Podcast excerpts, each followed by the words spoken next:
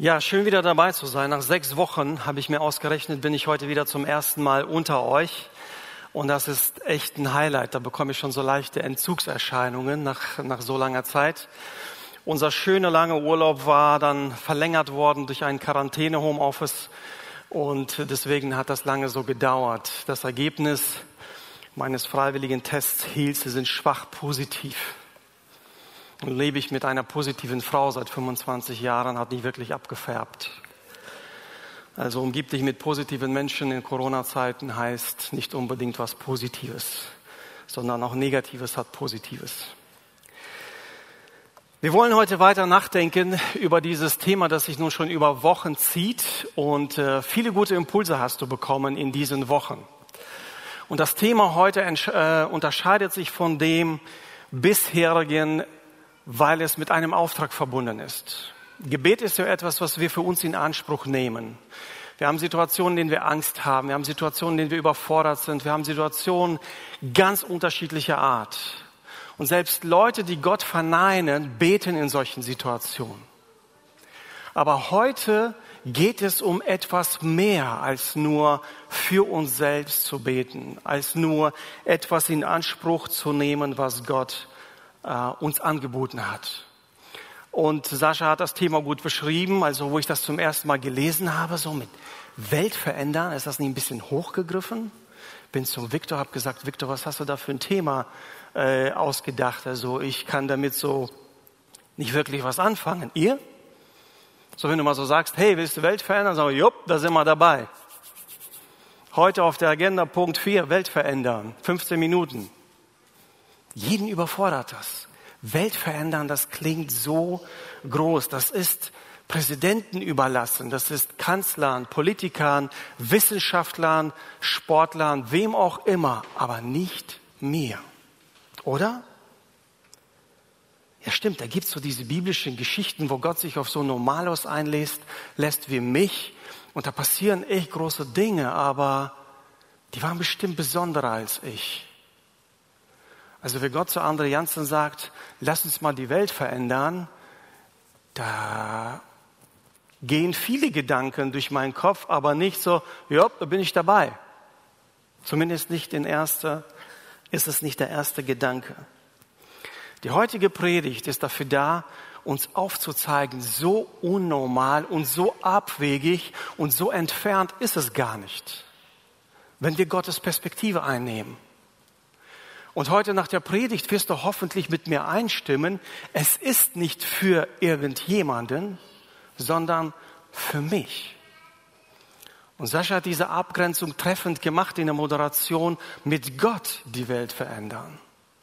Es gibt viele Weltveränderer.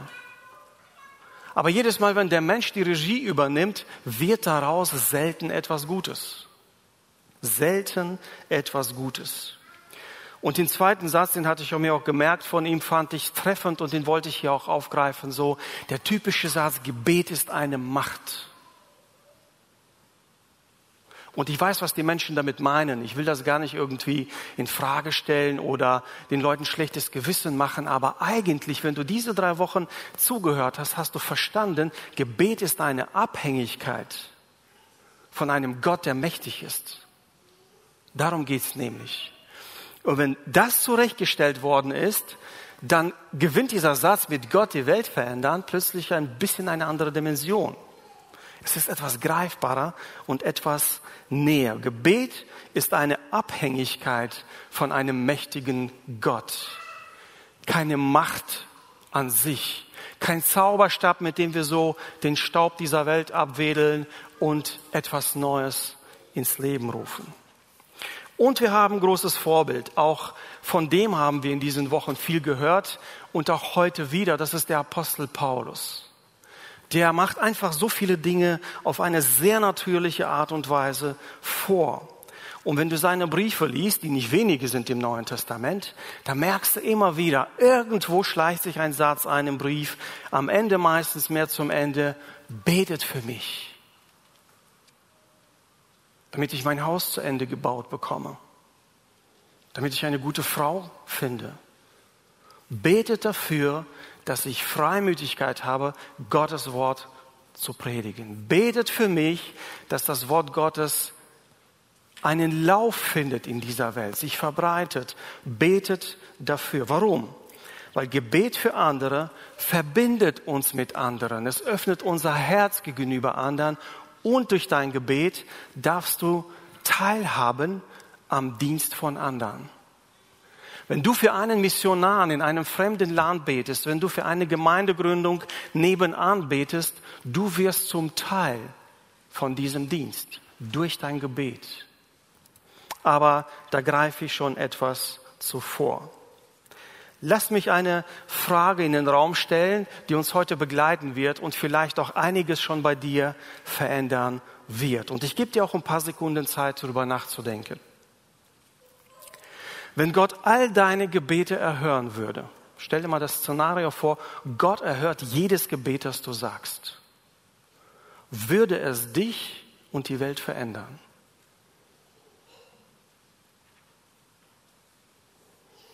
Wenn Gott dein jedes Gebet erhören würde, würde es irgendeine Veränderung in dieser Welt bewirken?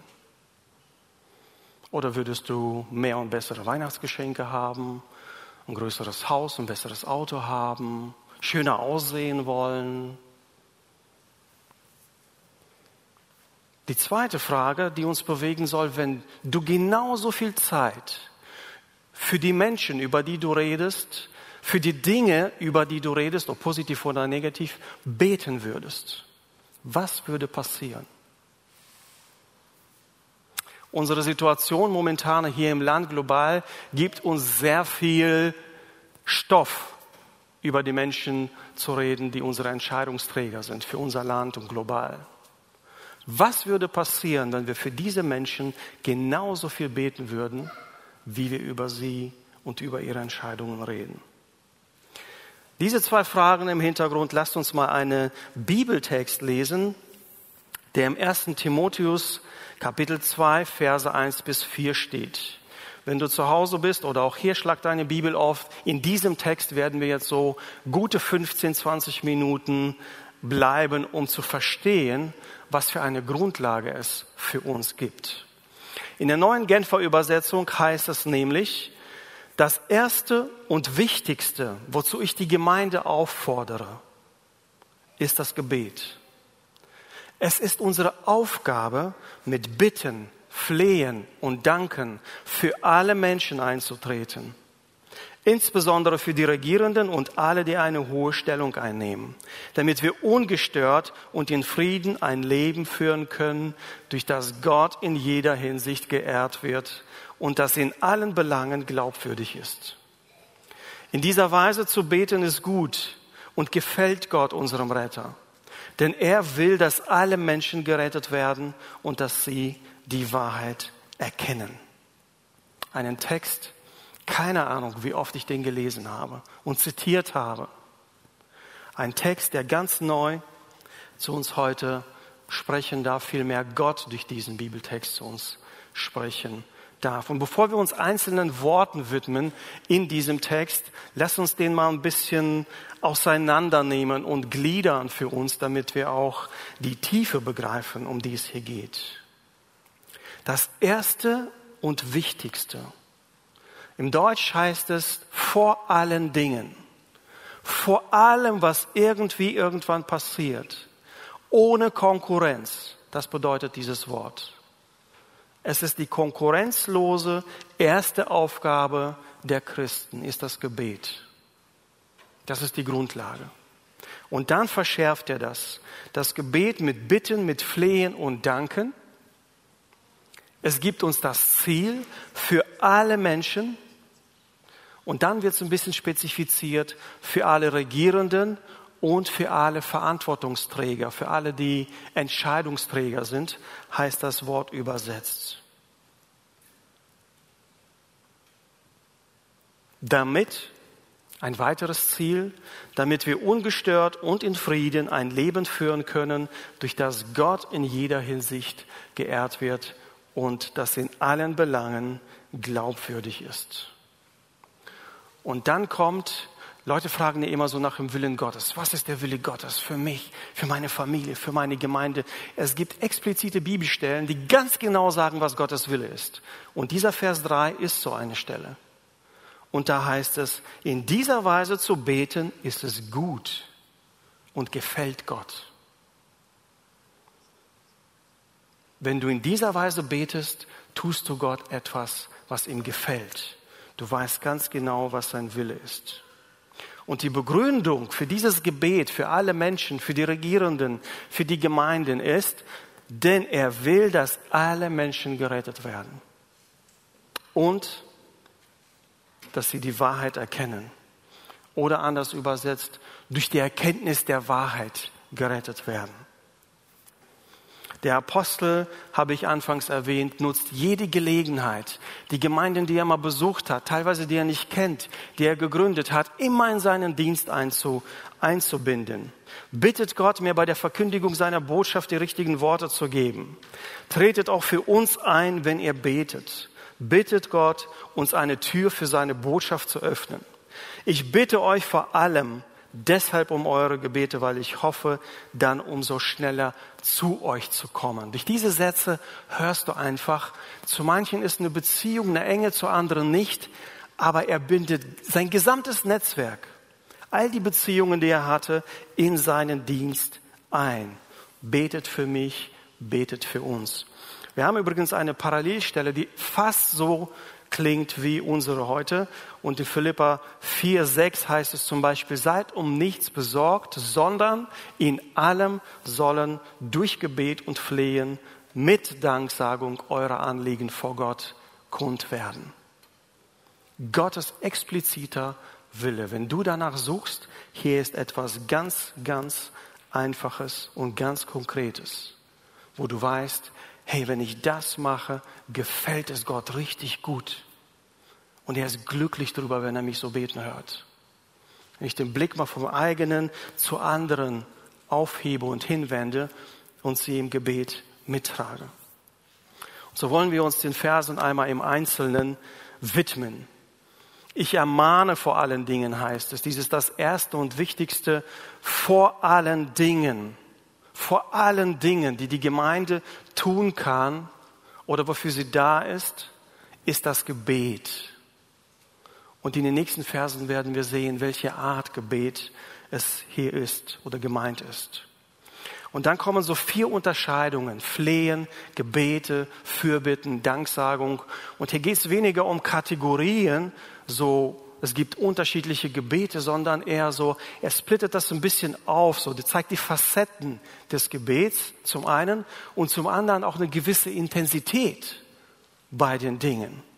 Während Gebet zum Beispiel etwas Allgemeineres ist, bedeutet das äh, Flehen nochmal etwas ein bisschen anderes. Und diesen vier Worten wollen wir uns erstmal widmen. Gebet, Flehen, Fürbitte, Danksagung. Der Aufruf von Paulus zu beten ist erstmal ganz typisch, nichts Besonderes. Aber dann kommt es zu diesen vier Unterscheidungen, die eine gewisse Betonung oder Intensität hier hervorheben. Das Flehen, das Flehen, das betont eine besondere Notwendigkeit, so dieses Pretty Please, bitte, bitte, bitte, bitte. Ist das mir so wichtig? Mach das, gib mir, tu das. Ein Flehen, das schon ein Anbetteln ist. Du erinnerst dich vielleicht an ein Gleichnis im Neuen Testament, im Lukas-Evangelium Kapitel 18, da gibt es einen ungerechten Richter. Und da steht, es juckt ihn nichts, was Gott oder Menschen über ihn denken. Null, nada. Aber da gibt es eine Witwe, die ständig zu ihm kommt und sagt, verhilf mir zu meinem Recht, verhilf mir zu meinem Recht, verhilf mir zu meinem Recht. Und irgendwann hat er da so satt, dass er sagt, bevor sie mich ohrfeigt, gebe ich ihr einfach mal das, was sie will. So diese, dieses Anflehen, dieses ständige Eintreten, dieses nicht loslassen, das ist das Flehen. Das ist ein Vorbild für uns. Und Jesus sagt auch nach diesem Gleichnis, so ungefähr sollt ihr beten. Das ist die Einstellung, die es im Gebet bedarf. Das ist das Flehen. Eure Gebete mit Flehen, wo wir nicht nachlassen, wo wir einfach sagen, hey, das ist eine absolute Notwendigkeit für mich. Das Gebet an sich ist ein, sich an jemanden, in dem Fall an Gott, mit einer Bitte zu richten. Und das drückt ja schon etwas aus. Ich habe hier ungefähr, weiß ich nicht, 100 Menschen vor mir. Und wenn ich mich an Sascha mit einer Bitte wende, dann habe ich einen Unterschied gemacht. Dann weiß ich, ah, er kann mir dabei helfen, vermute ich ganz stark. Sonst würde ich vielleicht den Viktor oder jemand anders fragen. Ich vertraue ihm genug, dass ich weiß, dass er wird mir helfen, wenn er nur die Gelegenheit hat. Also dieses im Gebet sich an Gott wenden drückt aus, du bist mächtig zu helfen und du bist die absolut richtige Person, die hier helfen kann. Du bist meine einzige Adresse. An dich wende ich mich mit meinem Anliegen. Und deswegen ist die Philippa-Stelle so interessant. Da heißt es ja, seid um nichts besorgt, sondern alles, was ihr so, was euch so bewegt, was euch erfüllt, was euch ängstigt, was euch freut, eure Anliegen sollen vor Gott gebracht werden. Das ist unsere Adresse. Das dritte Wort, und das ist, das ist das Herzstück dieses Gebets und das ist auch das Herzstück dieser Predigt heute. Die Weltveränderung beginnt nicht mit einer neuen wissenschaftlichen Entdeckung auch nicht mal, wenn wir die Hungersnot dieser gesamten Welt lösen würden. Was der Apostel und Gott durch den Apostel her sagt, die Weltveränderung beginnt mit der Fürbitte. Fürbitte. Fürbitte ist sowas wie eine Petition. Und gerade heute, die letzten Wochen, kriege ich immer wieder Nachrichten, hey, ich habe eine Petition unterschrieben, hey, ich habe eine Petition unterschrieben. Wir setzen uns für etwas oder jemand ein. Wir geben unsere Daten daher, damit wir auch verifiziert werden können. Der andere hat dafür abgestimmt. Der andere steht dafür und nicht dafür. Fürbitte ist eine Petition, ein Einstehen für jemand, ein intensives Beten. Bei Mose ging es so weit, dass er sagte, wenn du mein Volk vernichten willst, dann ich zuerst der hatte so eine starke Identifikation mit den Menschen, die er führte, für die er betete, dass er sagt, wenn du dabei gerade bist, das Volk zu vernichten, dann will ich der Erste sein. Und das ist auch Teil dieser Fürbitte, diese Identifikation mit dem Volk. Vor den Gottesdiensten beten wir immer äh, bei uns im Büro, zumindest der Moderator und Prediger. Und immer wenn ich mit dem Viktor zusammen bete, meinem Kollegen, wird nie in diesem Gebet das Gebet für verfolgte Christen fehlen. Er wird danken für den Gottesdienst, den wir haben dürfen, auch selbst in so einer Lage wie die heutige. Und er wird immer für die verfolgte Christen weltweit beten, die nicht diese Möglichkeit haben. Das ist die Einstellung bei der Fürbitte. Ich identifiziere mich mit den chinesischen Christen, die irgendwo in den Höhlen, in Katakomben oder sich in, in, in Kellern verstecken müssen oder mit anderen Christen in Afrika, die dem Genozid verfallen und, und anderen, anderen Christen. Ich stehe für sie ein. Das bedeutet Fürbitte für jemanden. Ich trete ein. Zwischen ihm und ihr und Gott trete ich ein. Und das vierte darf auch nicht fehlen, das ist da die Dankbarkeit. Das ist das aktive Danken, dieses der Dankbarkeit einen Ausdruck zu verleihen. In allem soll durch Gebet und Flehen mit Danksagung euer Gebet kund werden. Die Dankbarkeit ist auch eine Grundlage des Gebets. Und das ist auch diese Anerkennung der Abhängigkeit im Gebet. Wenn ich jemandem einen Dank bringe, dann drücke ich auch teils meine Abhängigkeit von ihm aus. Er hat etwas getan, was ich nicht konnte, nicht wollte, wie auch immer, und ich gebe dem den Dank dafür. Ich erkenne es an. Und Dankbarkeit gehört dazu. Jede Situation, auch die negativste Situation in deinem Leben, die größte Not, die du Gott bringen möchte, möchtest, kann, soll mit einem Dank beginnen. Über diese Not hinaus gibt es immer irgendetwas, wofür du dankbar sein kannst. Wir klagen über unsere Situation in Deutschland, dass unsere Freiheit beschnitten wird, gewissermaßen wird sie auch. aber sehen wir die Gelegenheiten, sehen wir die Möglichkeiten, sehen wir das, was noch möglich ist. Und wir werden gleich am Ende darüber reden, wenn das so nicht mehr möglich ist, dass wir gemeinsam live beten, welche Möglichkeiten gibt es, die ich noch nicht sehe? Das Ziel des Gebetes ist für alle Menschen und das ist ganz in Gottes Sinne. So hat Gott die Welt geliebt, damit jeder, damit niemand verloren geht und jeder glaubt und ewiges Leben hat. Alle Menschen von vornherein. Zu keiner Zeit war das Heil nur einer bestimmten Menschengruppe vorbehalten. Auch wenn das Volk Israel zum Beispiel eine besondere Rolle gespielt hat. Gott hatte immer den Blick für die gesamte Welt. Und hier wird der Zweck dieses Gebets angegeben. Vor allen Dingen sollen du und ich für Menschen beten. Vielleicht wie die Julia zu Zeiten, wo sie noch nicht gebetet hat oder beten konnte, hat die Mama für sie gebetet, die Oma, wer auch immer. Jemand ist für sie eingetreten. So sollen auch wir eintreten für alle Menschen.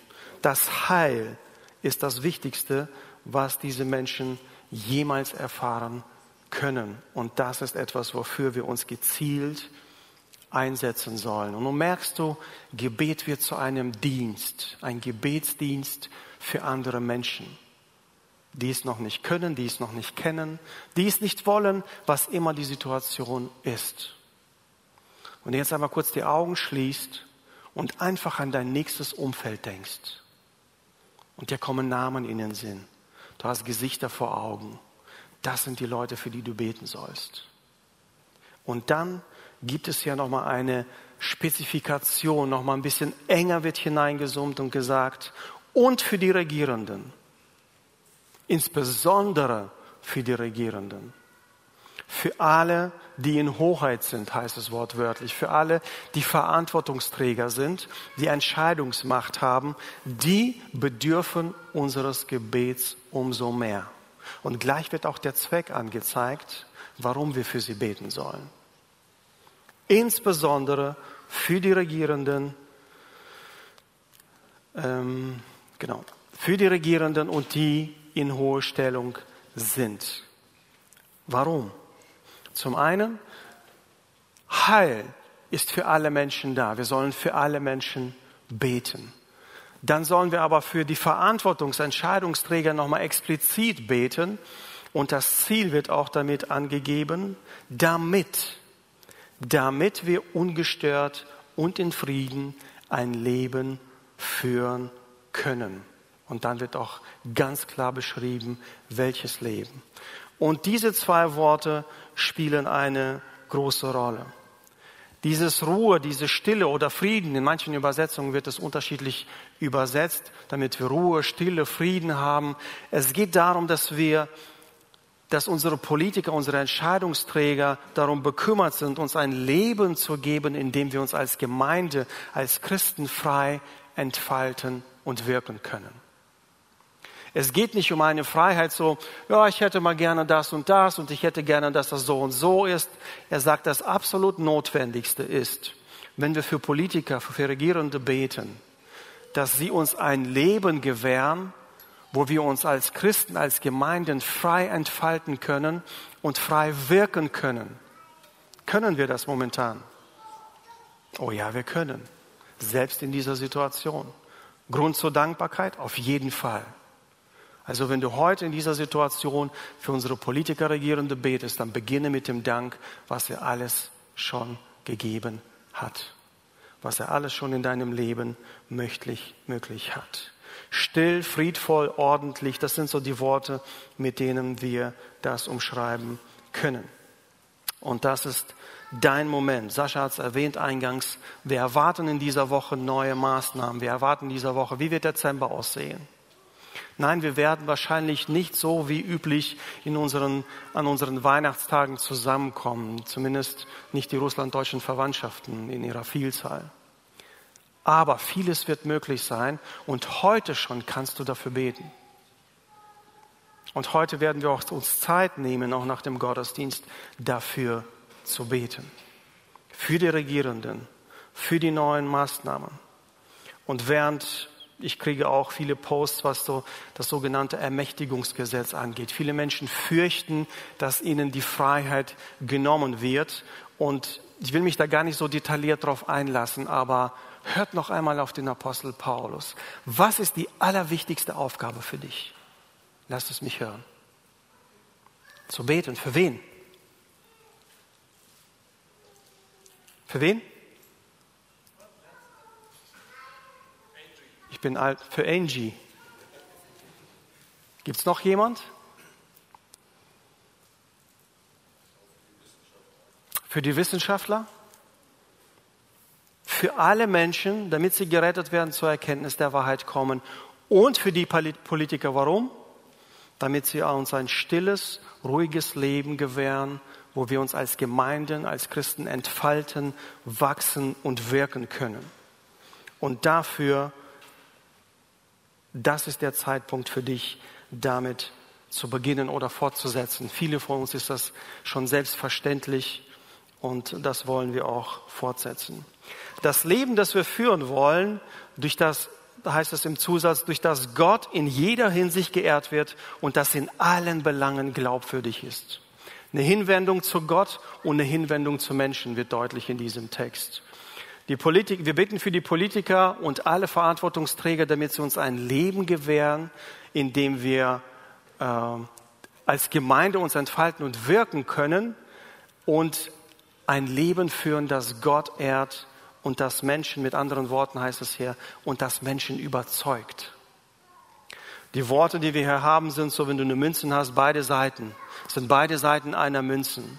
Das erste Wort bedeutet, ich wende mich zu Gott. Ich nehme eine Haltung der Anbetung, der Anerkennung an. Gott, du hast recht. Das größte Anbetungsbekenntnis. Gott, du hast recht. Mit all dem, was du machst und was du sagst. Und daraus folgt mein Verhalten angemessen, gemessen an diesem Bekenntnis. Mein Leben soll andere Menschen überzeugen. Es soll in allen Belangen, heißt es hier, glaubwürdig sein für andere. Das ist, wofür wir beten sollen. Dass wir ein Leben leben dürfen als Christen, als Gläubige, das zum einen uns ermöglicht, uns zu jeder Zeit an Gott zu wenden, Gottesdienste, Kleingruppen, in welcher Form auch immer uns zu versammeln, uns auf Gott ausrichten und auch ein Leben zu führen, das meine Kollegen, meine Nachbarn, meine Verwandten, meine Kinder überzeugt. Das ist das Anliegen in diesem Gebet. Und dann heißt es, und das ist wie so ein Lob eines Vaters an ein Kind, das etwas gut gemacht hat. Das gefällt mir. Das ist richtig gut gemacht. Wenn du so betest für deine Mitmenschen und so betest für Angie und Co., dann ist das richtig gut. Dann ist das genau, was ich will. Und wir werden am Ende nochmal drüber reden, was habe ich für ganz praktische Möglichkeiten, das so zu leben. Der Blick zu Gott, die Gottesfurcht, die Anbetung und dann die Hinwendung zu Menschen, dass die, die uns beobachten, überzeugt werden an dem, von dem, was sie sehen. Und hier kommen wir wieder zum Anfang der Predigt. Die Frage lautete, wenn Gott all deine Gebete erhören würde, hätte es etwas an dir, in deinem Leben oder in der Welt um dich herum verändert? Denn wenn wir sagen, wir wollen mit Gott die Welt verändern, dann denke ich nicht an Afrika, dann denke ich nicht an Lateinamerika oder Asien in erster Linie.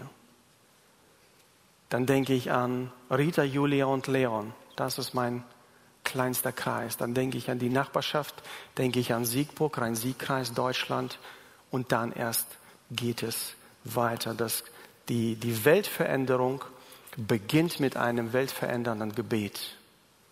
Das Gebet für alle Menschen und das Gebet für Entscheidungsträger. Damit wir das Leben haben, was wir eigentlich hier in Deutschland schon haben, aber weltweit lange nicht so ist und es unsere Schuld ist, als Welt, gerade als westliche Christen, für die Christen zu beten, die in Verfolgung leben, die um, ihren, um ihr Leben fürchten von Tag zu Tag.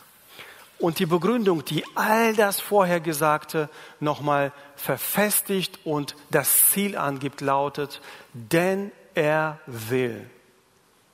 Noch einmal, wenn du nach Gottes Willen fragst, was Gottes Willen ist, hier ist das zweite, was er ganz genau will. Er will, dass alle Menschen gerettet werden. Jeder. Ganz gleich, an wen du gleich denkst. Und ich hatte in meinem Leben, ich hatte zwei Männer, die ich sagte, die werden nie zum Glauben kommen. Der eine war mein Onkel, der war so hart, ich habe den immer mit Granit verglichen. Also da ging gar nichts durch. Und der andere war der Vater meines Freundes, der so im Alkohol war. Leute, nicht alle Filme können das so in der so dramatisch beschreiben. Und ich sagte, nee, also wirklich hier, nee, alle, aber nicht diese beiden. Ratet mal, was passiert ist. Genau das ist passiert. Gott will, dass alle Menschen gerettet werden. Völlig egal, in welcher Situation die sind. Und vielleicht bist du in einer Situation, wo du sagst, nee, sie nicht, er nicht. Gott will, dass alle Menschen gerettet werden. Sicherlich hat jeder die freie Entscheidung, aber Gott will, dass alle Menschen durch die Erkenntnis der Wahrheit gerettet werden. Und du bist so ein Wahrheitsträger. Menschen erkennen Gott nicht abstrakt, Menschen erkennen Gott an Menschen, die Gott folgen, die mit Gott leben. Und das ist auch so der Schlüssel dieser ganzen Predigt und dieses Textes. Du merkst, mit dem Gebet ist nicht alles getan. Illusion, der, der Illusion, die wir manchmal verfallen, ist, wenn wir beten, wird Gott schon machen. Aber die Kombination hier heißt es ja, bete und lebe, so wie du betest.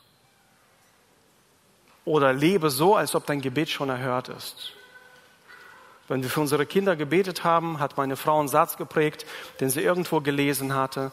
Lebe mit deinen Kindern so, als ob das Gebet für sie schon erhört ist.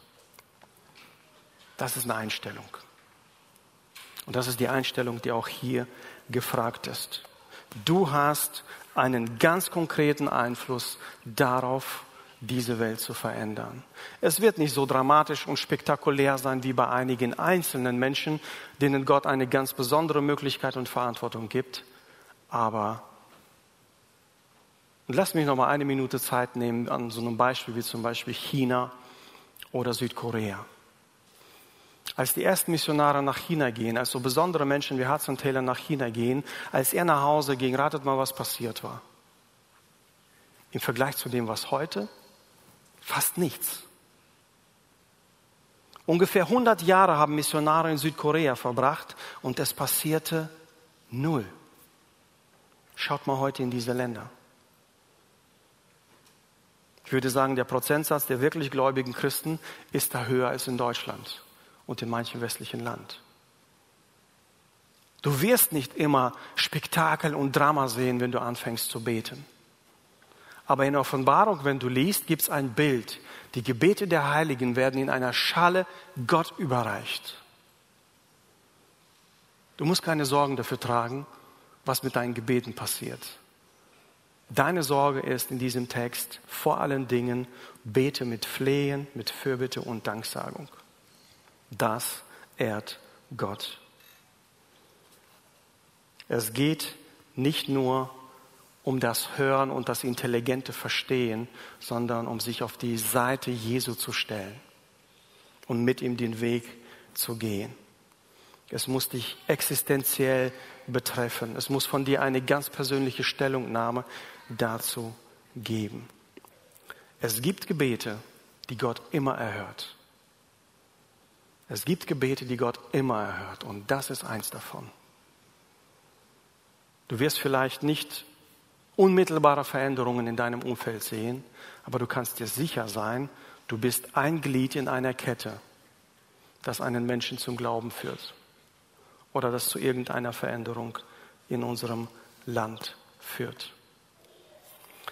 Ich ermahne und jetzt habe ich eine andere Übersetzung gewählt, die etwas älter ist, aber wo dies, das Wörtliche besser durchkommt. In der Elberfelder, da steht es, ich ermahne nun vor allen Dingen, vor allen Dingen, konkurrenzlos, kompromisslos, vor allen Dingen Flehen, Gebete, Fürbitten, Danksagungen getan werden für alle Menschen, für Könige und alle, die in Hoheit sind, also alle Regierenden, damit wir ein ruhiges und stilles Leben führen mögen in aller Gottseligkeit oder Frömmigkeit und Ehrbarkeit.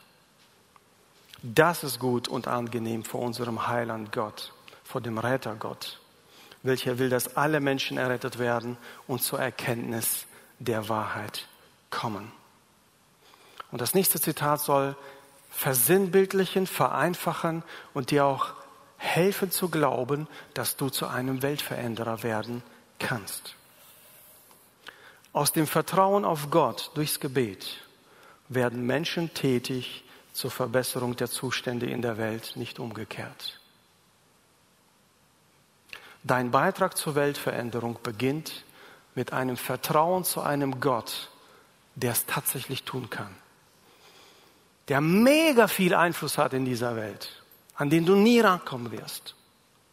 An den kannst du dich wenden. Und damit beginnt alles. Aus dem Vertrauen auf Gott Durchs Gebet werden Menschen tätig zur Verbesserung der Zustände in der Welt, nicht umgekehrt. Und nun lass uns mal drüber nachdenken, was können wir denn ganz praktisch tun? Was kannst du tun? Was kann heute beginnen? Und ich sage nicht, dass es bei jedem erst heute beginnt und ihr nie für andere gebetet habt. Das ist, denke ich, bei den allerwenigsten der Fall. Für viele bedeutet das einfach nur, okay, mal neu fokussieren, neu ausrichten. Aber dennoch, es beginnt im ersten Schritt mit der geistlichen Reife. Jeder von euch hat kleine Kinder erlebt. Wenn kleine Kinder spielen, dann juckt es sie nicht, dass der Spielkamerade den Ball will. Der Ball gehört allein mir. Und über meinen Wünschen steht nichts. Das ist die Einstellung eines Kindes. Und wir erziehen sie dahin und bringen ihnen Beispiel und leben es ihnen vor, hey, es gibt außer dir noch andere Menschen. Schau mal von dir weg auf andere. Gib mal diesen Ball ab. Nimm ein anderes Spielzeug. Und geistlich ist es auch so. Wenn wir an Jesus gläubig werden, dann ist es auch gut. Wir sind so ein bisschen mit uns selbst beschäftigt. Unsere Anliegen. Wir wollen wachsen. Wir wollen tun und machen. Alles gut.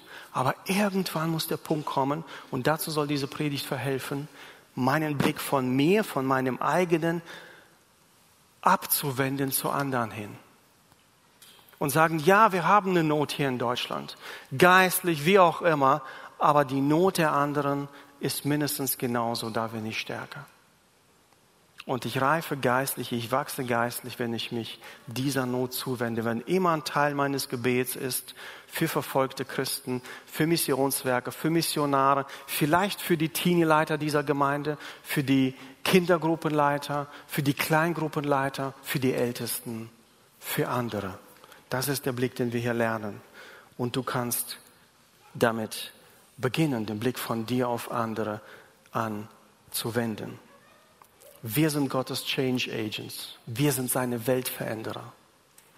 Wir sind seine Veränderungsträger. Und das beginnt damit, dass ich den Blick von mir auf andere wende und mich dafür interessiere, was im anderen vorgeht, was seine, ihre Nöte sind was ihre Freuden sind und Teil von dem werde. Das ist das, wozu wir heute eingeladen sind. Manchmal bedeutet das einfach, Wasser in trockene Regionen zu leiten. Einfach mal irgendeine Bohrung zu unterstützen, wo Wasser entstehen darf. Ein anderes Mal kann es bedeuten, dass ich mich eben in dieser Heilskette einreihe und für die Menschen bete, dass sie Jesus als ihren Messias erkennen. Der Blick auf andere ist ein Teil deiner geistlichen Reife. Gebet für verfolgte Christen. Am 8. November vor zwei Wochen war der Weltgebetstag für verfolgte Christen. Open Doors, es gibt andere Organisationen, das ist, glaube ich, die bekannteste, zumindest in unseren Kreisen.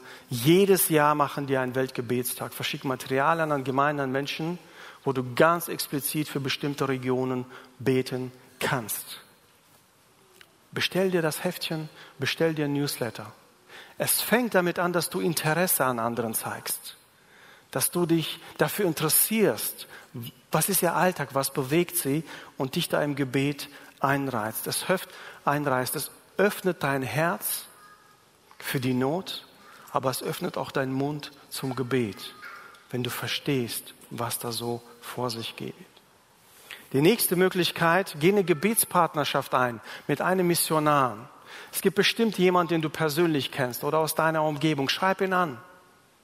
Dieses persönliche Interesse wird dein Gebet verändern. Sag, ich verpflichte mich zu deinem Partner in der Mission zu werden. Wofür kann ich beten? Und vielleicht auch, wofür kann ich geben? Werde zum Gebetspartner in diesem Reich Gottes und du wirst zu einem Weltveränderer. Gebet für die Corona-Situation hatte ich erwähnt. Wir sind im Moment, wo wir gerade noch so in Erwartungshaltung sind und keine super Aussicht haben. Egal, das ist nicht deine, nicht meine Aufgabe. Was ist meine Aufgabe? Zu beten mit Flehen und Fürbitte und Danksagung. Für wen? Für alle Menschen, insbesondere für Regierende und Verantwortungs- und Entscheidungsträger. Wir müssen einfach die Prioritäten, auch in der Situation, in der wir sind, ganz unabhängig von dem, wie meine persönliche Meinung ist, die Prioritäten so setzen, wie Gott sie sieht. Und dann wird er auch sagen, hey, richtig gut getan. Hast du richtig gut gemacht. Gebet in Kleingruppen auch in Kleingruppen geschieht es oft, dass man so einen kleinen Kreis hat und nur füreinander betet, was ja auch gut ist. Man betet füreinander. Aber vielleicht setzt ihr mal auf eure Agenda, Gebetsliste auch, Gebet für verfolgte Christen. Das sagt, jedes Mal, wenn wir beten, beten wir für verfolgte Christen in der Welt und wir beten für irgendein Missionswerk, ein Missionar, ein Gemeindegründungsprojekt und wie auch immer. In einer Zeit wie diese ist FaceTime eine super Sache. Man sieht Leute, die man lange nicht sieht. Selbst so ältere Leute wie meine Eltern mit 70, die entdecken WhatsApp und entdecken auch FaceTime und das verbindet, das bringt uns näher. Teams und Zoom sind Teil unseres Alltags geworden. Warum nicht ein Online-Gebetsmeeting zu machen? Sagt, hey Leute, ich würde gerne dann und dann mit euch beten. Wer möchte dazukommen? Hier ist der Link. Wir treffen uns online. Und wir beten jetzt für den Mittwoch, wenn die Bundesregierung wieder was zu den Corona-Maßnahmen sagt. Wir beten für verfolgte Christen. Wir beten, was auch immer, wofür wir uns entscheiden zu beten. Wichtig ist, den Blick von uns selbst auf andere zu richten.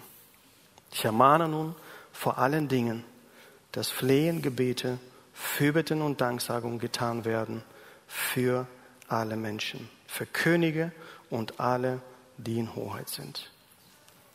Amen.